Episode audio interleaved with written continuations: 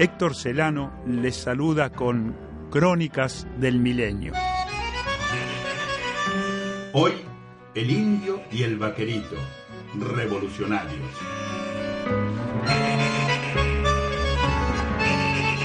Existen encuentros o cruces que atraviesan la historia con fechas donde hechos y coincidencias alumbran los trazos que desarrollarán la crónica para que, al abordar y compartir aspectos transformadores, también se intente desplegar el apunte artístico que de modo recurrente acompaña el lumínico devenir de los cambios en la humanidad.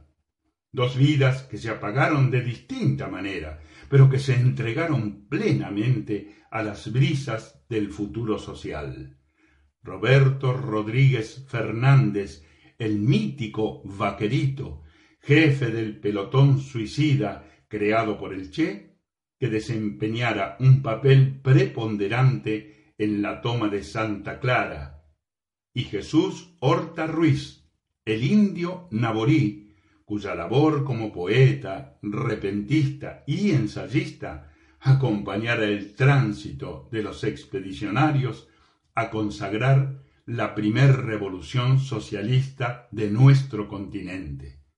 Días que marcan el preámbulo de sesenta y un años de celebraciones en este archipiélago de tierra y greda, amasado a la lluvia, donde el tiempo como un alfarero moldea la luz que alumbra la forma femenina del sueño, presagiando un vendaval de amor por las entrañas.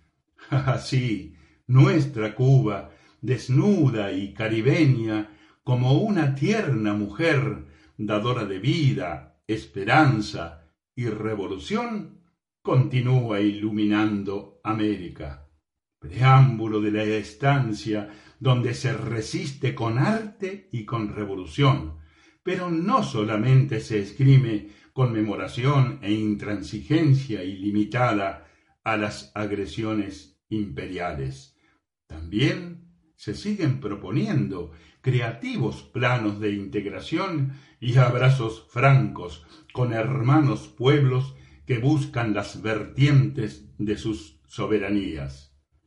El vaquerito, intrépido, pero a sabiendas por qué luchaba acatando las órdenes y sugerencias del Che, quien dijo, al enterarse de la pérdida de aquel joven de veintitrés años, al cual ya había nombrado capitán, me han matado cien hombres. El indio Naborí, acompañando con sus acciones y talento las jornadas de extremo trajín que llevaron a la huida de Batista y el contiguo triunfo de la revolución.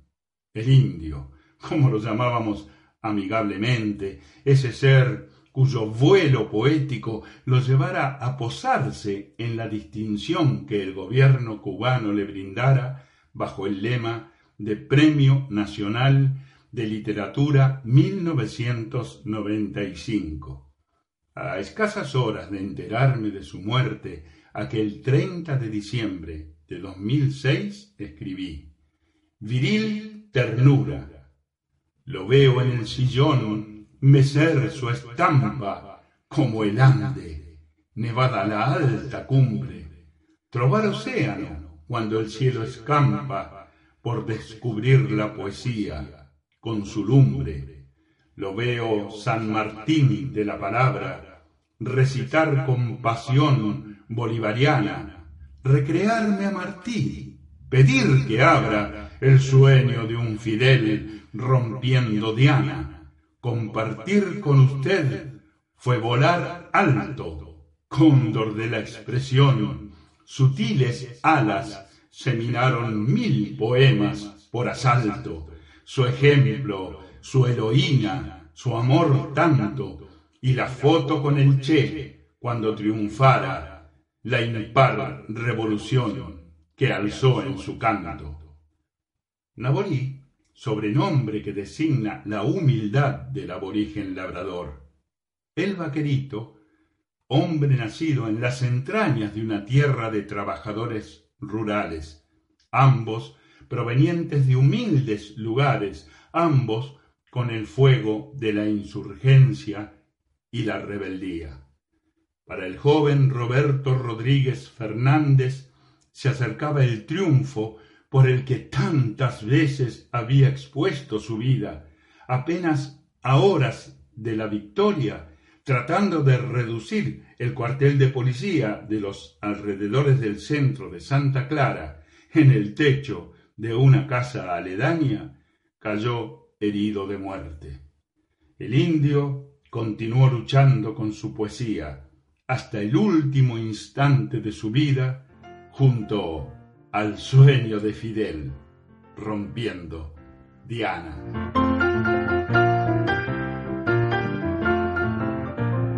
Héctor Celano, para Radio Habana Cuba, por las calles de La Habana, en paz.